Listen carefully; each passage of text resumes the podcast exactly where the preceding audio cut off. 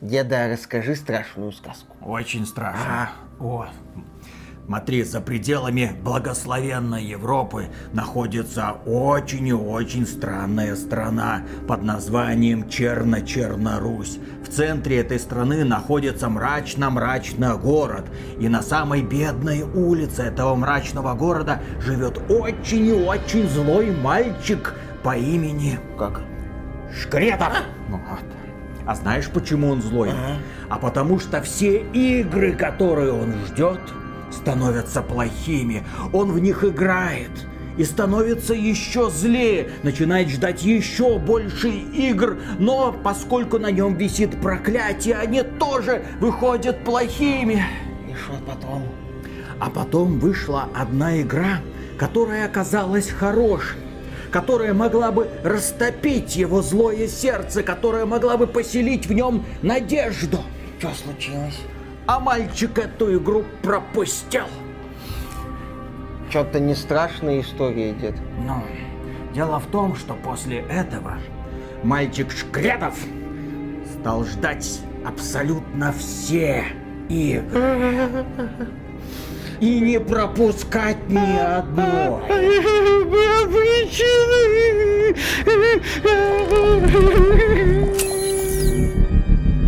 Приветствую вас, дорогие друзья. Большое спасибо, что подключились. И наверняка многие из вас устали от игр ну, игр с геймплеем, игр, которые вас заставляют много чего-то там делать, игр, которые испытывают ваши нервы на прочность, игр, которые предлагают вам снова и снова превзнемогать какие-то испытания. Нет, сегодня мы вам расскажем про другую игру, про особенную игру, про игру, которая больше про повествование, про атмосферу и про такой вот незатейливый геймплейчик, который просто ведет вас вперед по сюжетной линии и заставляет вас все больше проникаться и историей героя, и, конечно же, этого мира. Дима буквально выбил из меня разрешение на обзор игры под названием Bramble the Mountain King. Он сказал, это нечто потрясающее, мы не должны мимо этого проходить. И он прошел. Тем более, что игра проходится где-то за 4 или 5 часов, но при этом она тебя погружает в атмосферу страшной скандинавской сказки.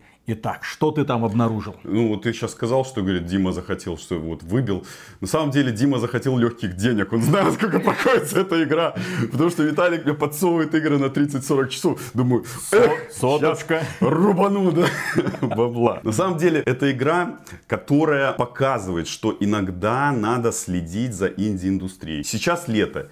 Из AAA игр сейчас вышла Final Fantasy 16, ну и кто-то рубится Diablo 4, естественно, до смерти и несколько лет там подряд будет играть в нее постоянно, да.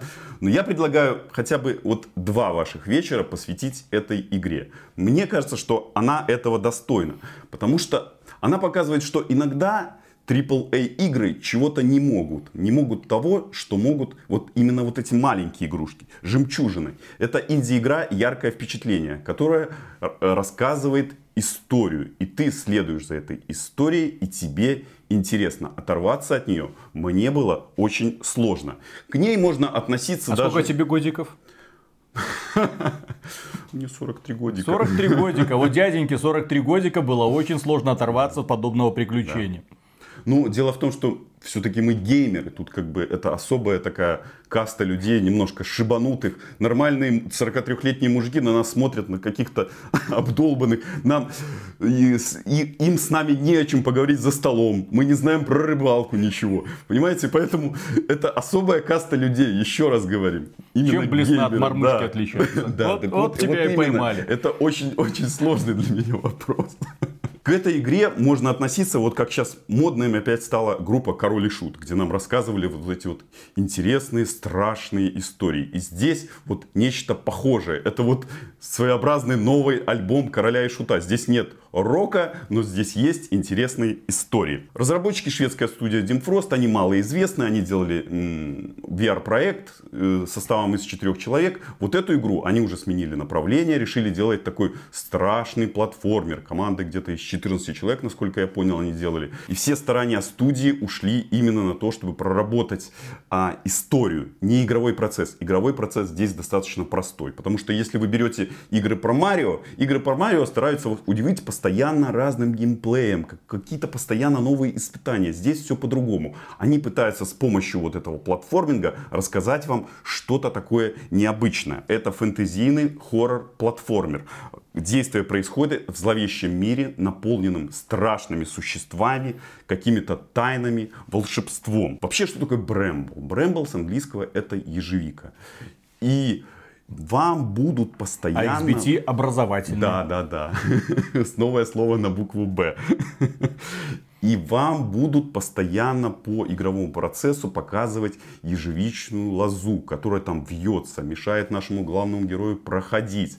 Э, в какие-то моменты она его пугает, ранит и так далее. Игра похожа на такие игры и шведские, и вообще скандинавские игры, как Limbo, Inside, Brothers, A Tale of Two Sons. Вот что-то похожее, но немножко она в другую сторону. Она больше в повествование. В то же время она такая самобытная. И, возможно, чтобы заинтересовать, я скажу, что в Steam у нее 96% положительных отзывов.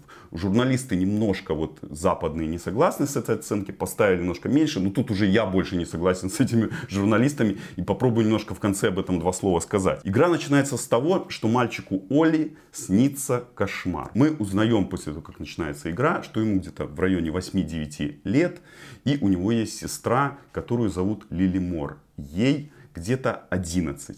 Он видит, что ее рядом нет, но видит, что из окна свисает связанные вместе простыни. Он по простыням спускается вниз, и на улице, естественно, ночь. Лес, темный лес, он не кажется страшным, он кажется просто ночным лесом. Где-то пробегает животное, где-то у тебя под ногами хрустит какая-то веточка, возможно, где-то поют птицы. Ты идешь по этому ночному лесу, пробираешься вперед и находишь такой светящийся камень. И этот камень в будущем тебе поможет в прохождении. Он будет освещать дорогу, и этим камнем мы будем бросаться в различных страшных существ, которые нам встретятся. Вообще с самого начала игра не говорит о том, что она какая-то страшная. Непонятно, вроде бы идет какое-то сказочное повествование. Вот вскоре мальчик встречает вот эту вот девочку, свою сестру Лили Мор. Оля с ней общается, и нам показывают геймплейные простейшие механики, что мы будем в дальнейшем использовать. В какой-то момент они падают в ущелье и наступает утро. Восход показывает красоту вот этого леса,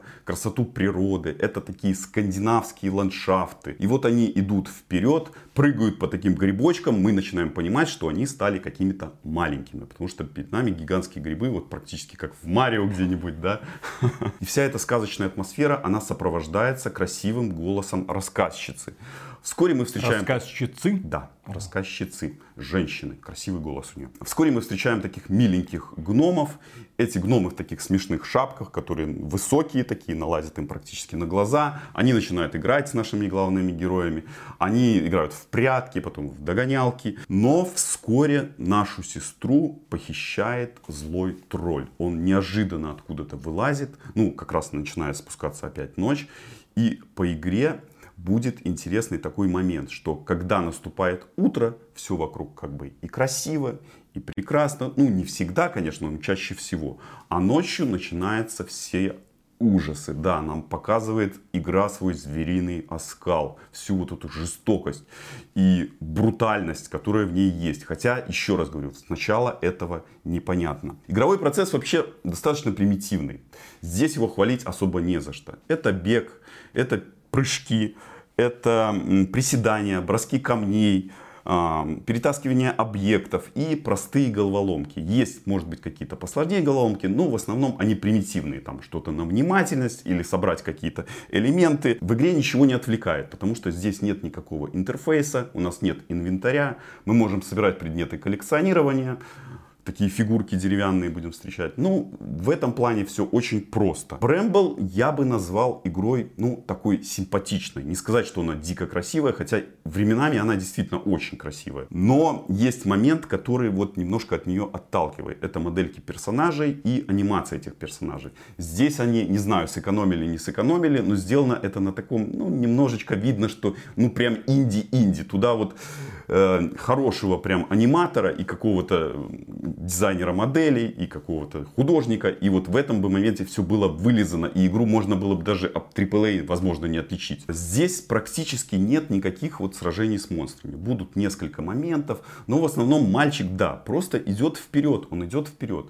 Но есть сражения с такими боссами. И вот это действительно иногда такие испытания. Не сказать, что прям очень сложные, но моментами они тебя напрягают и заставляют там десятки раз убивать какого-то одного монстра, выучишь его стратегию, убиваешь, убиваешь, ну и в конце концов проходишь. На самом деле интересно, нет такого, что тебе не хочется убивать босса, мне уже надоело, ну хочется проходить его действительно и поражать. Камушками? Ну, в основном камушками, да. Но дело в том, что перед нами маленький мальчик, это надо не забывать. И маленький мальчик, он в основном бегает и уворачивается, где-то упрыгивает а, и возвращается, и начинает где-то, выбирает какой-то удобный момент и поражает монстра там камнем. А, мне, например, запомнился такой босс, конечно, о всех рассказывать, игра не очень продолжительная, поэтому тут можно сказать, что весь рассказ будет прям спойлер-спойлер. Нет, я расскажу об одном из созданий, это такая вот старуха Песта. Песта скандинавской мифологии это вообще прообраз чумы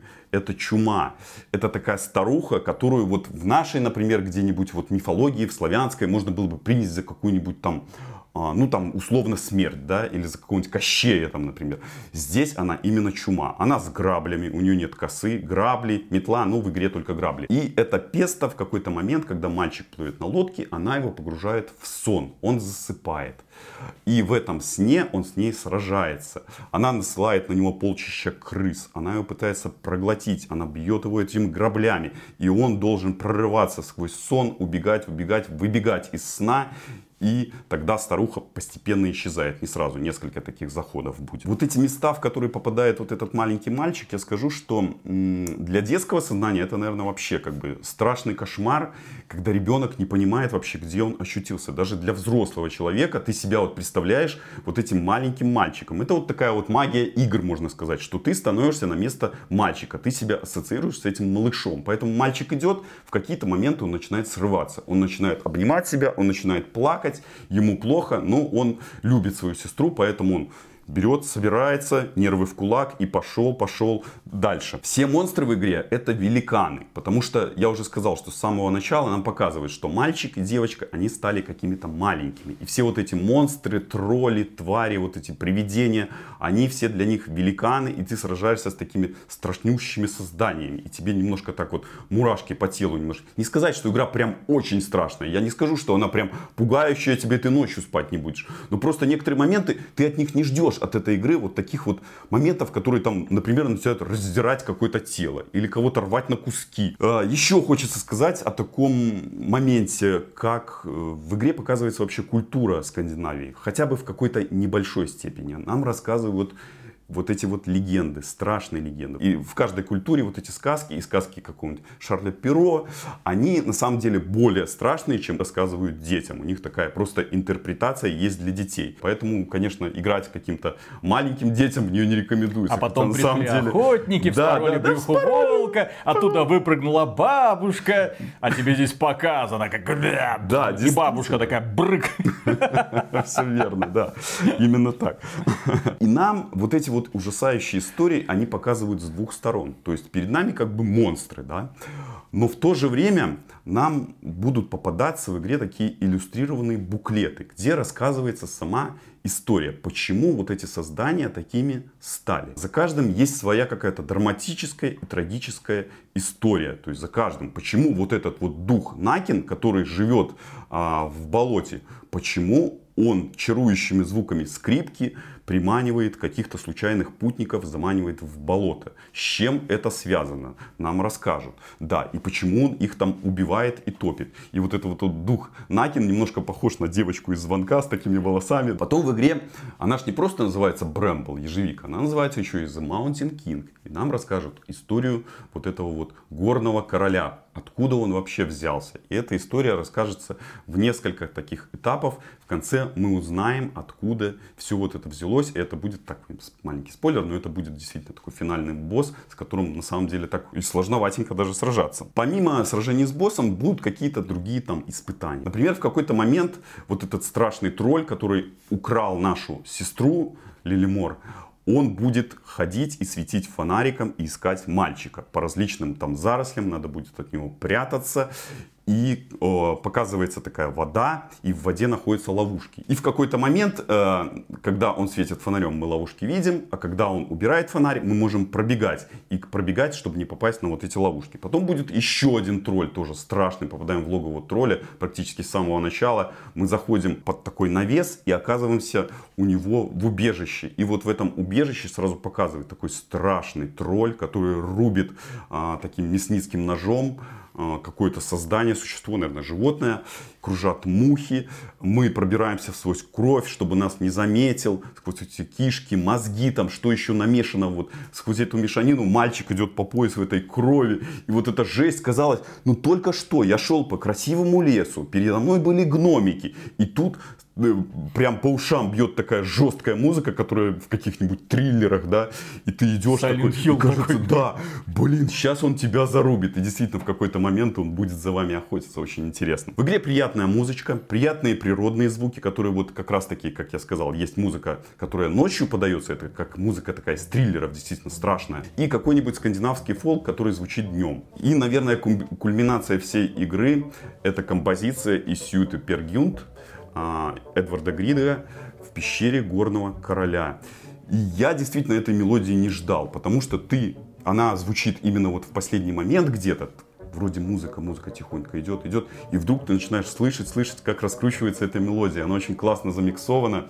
Я вообще скажу, что в игре две таких очень классных композиции в саундтреке. Вот именно Брембл, которая называется, самая первая мелодия, она идет в титрах. И вот в пещере Горного Короля. Давайте подводить итог, потому что если много не рассказывать, то еще раз говорю, это сплошной спойлер. Брембл The Mountain King это приключение с отсылкой к скандинавским легендам. Это прекрасная история, но в то же время она ужасает вгоняет в ступор от вот этой жестокости, которую ты видишь на экране моментами. Это такие эмоциональные качели, американские горки, когда в какой-то момент ты вроде бы катаешься на ежике, а дальше за тобой охотится тролль, он тебя сжирает. И вот эта кровь брызжет на экран. Ты вроде бы расслабился, а потом тебя опять напрягают. И показывается, что всегда вот в этой вот кромешной тьме есть какой-то лучик света. И наоборот, всегда есть на свету какая-то вот черная-черная тень, в которой таится какое-то страшное зло. Игра очень врезается в память. Я скажу, что это игра впечатления, которая, ну, она вспоминается. Я ее прошел там уже больше недели назад, но до сих пор какие-то моменты, такие флешбеки из игры, ну, как будто бы она вот, вот где-то вот немножко с тобой. Вот на самом деле ее ставишь вот на одну линейку, вот с этим инсайдом, с лимбо, для меня это как развитие жанра. Я, может быть, немножко перехваливаю. Конечно, кажется, что я тут наваливаю, наваливаю. На самом деле, ну, посмотрите отзывы других, я думаю, игроков, и как бы поймете. Прохождение, да, Виталик сказал, где-то, ну, от 4, я бы сказал, до 7 часов, наверное, если вот так сказать. Кто-то быстренько пробежит, кто-то немножко задержится.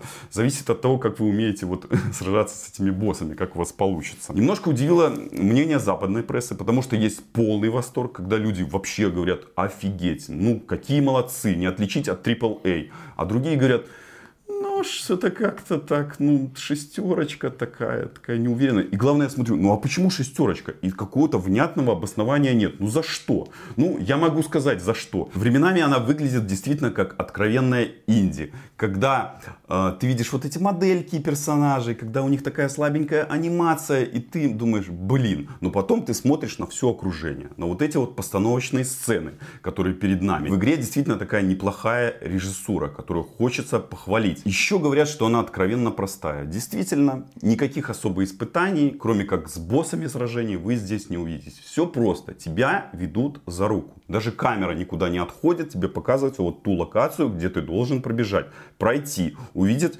вот это вот дерево, где висит вот эта женщина. Или посмотреть на каких-то вот этих красивых гномиков. Вот все вот это вот очень красиво. Главные минусы игры. Она короткая.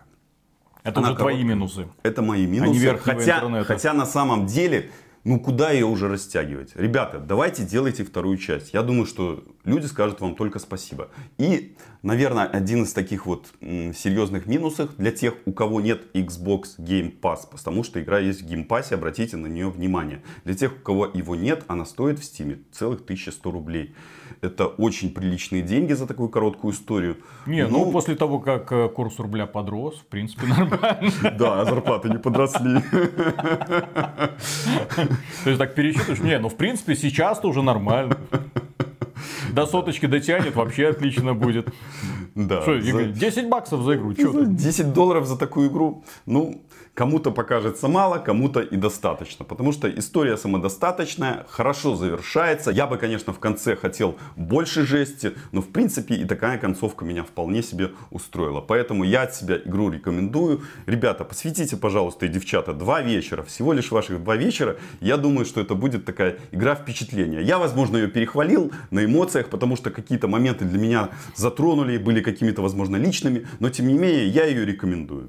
А потом мы вам посоветуем еще одну интересную игру в похожем же стиле, которая не менее интересна и не менее эмоциональна.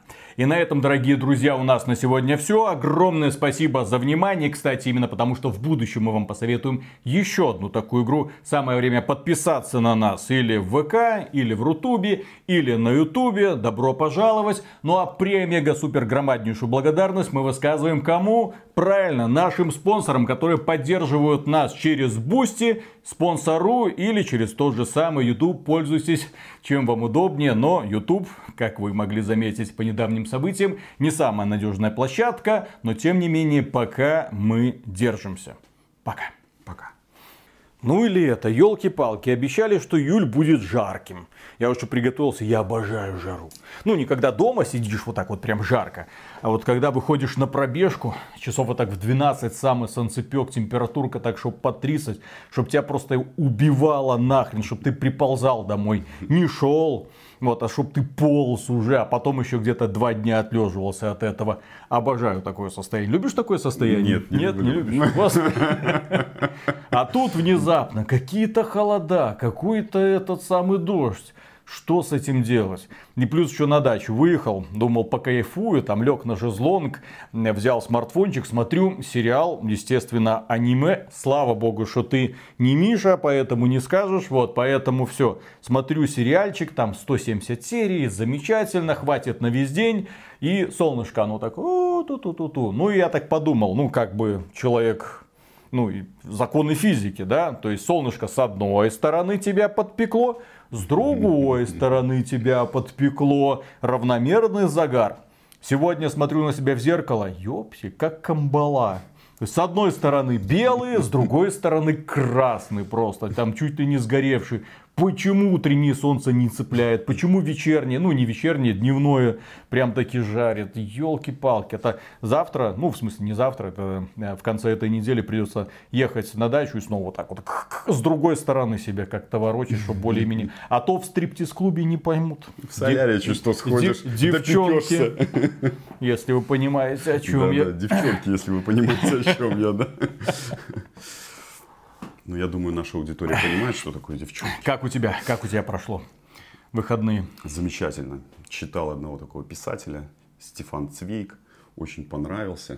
Что пишет? Нетерпение сердца. Ну, про любовь в основном. Хотелось почитать что-то вот как-то навеяло, думаю. Фэнтези? Одни- Научная фан- Нет, нет, нет. Это именно вот такие лирические произведения. Какие-то серьезные, глубокие такие. Такие, наверное, как мы проходили в школе. Чего-то вот потянуло, захотелось чего-то такого светлого, доброго, Так, дай-ка я догадаюсь. Одна женщина, два мужика. Нет. Два Женщ- му- два- Девушка, девушка инвалид и солдат.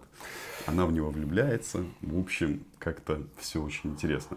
Просто пишет писатель очень красиво. Вот мне слог его понравился. И невозможно оторваться. Казалось бы, такие произведения читаешь фэнтези, еще что-нибудь, фантастику. И тут такое произведение нарываешься случайно и тебя засасывает. Так, еще раз. Название, автор. Стефан Цвейк, нетерпение, сердце. Вот так вот. И сердечко трепещет, Ты-ды, пока читаешь. ты-ды. О, У жены подбрил. Случайно нарвался. как-то. Это э, в тяжелые перестроечные времена у всех, я думаю, был сборничек, у всех мам Да. наших. Это Анжелика Маркиза Ангелов, что-нибудь такое. Полный цикл. И ты такой тоже так думаешь, ну дай-ка, что за, что там, ну, что это там, что за Анжелика? это все-таки Что за Маркиза Ангелов? Там немножко, немножко Франции. Да порнуха, блин, 50 оттенков серого, только за чуть-чуть более изысканный слог. Ну, не, не чуть более, 50 оттенков серого написано человеком, который, кажется, впервые подошел к компьютеру и Word запустил. Вот, но там было красиво и много, и порево. Господи ты, елки-палки. А кажется, французы, кажется, э, высший свет. А чем они там только не Нет, ну, занимались? Посмотрите, вот хотел что-то светлого в канал привнести. И этот все на порнуху опять. Молодец, Виталик. Сейчас он еще пару мультиков посоветует, тут каких-нибудь серьезных. Да. Ладно, шутки шутками. Хорошо. Главное, что сейчас тоже будем о чем-то светлом рассказывать. Да, Раз, два, три.